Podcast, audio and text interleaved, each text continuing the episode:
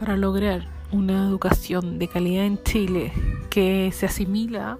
a la del hijo de un obrero en Finlandia, necesitas más de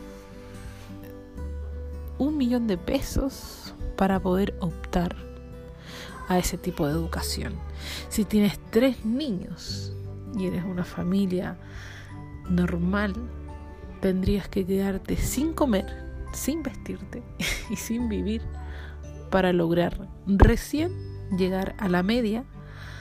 eh, o bajo el promedio de la OCDE, según las últimas pruebas del PISA.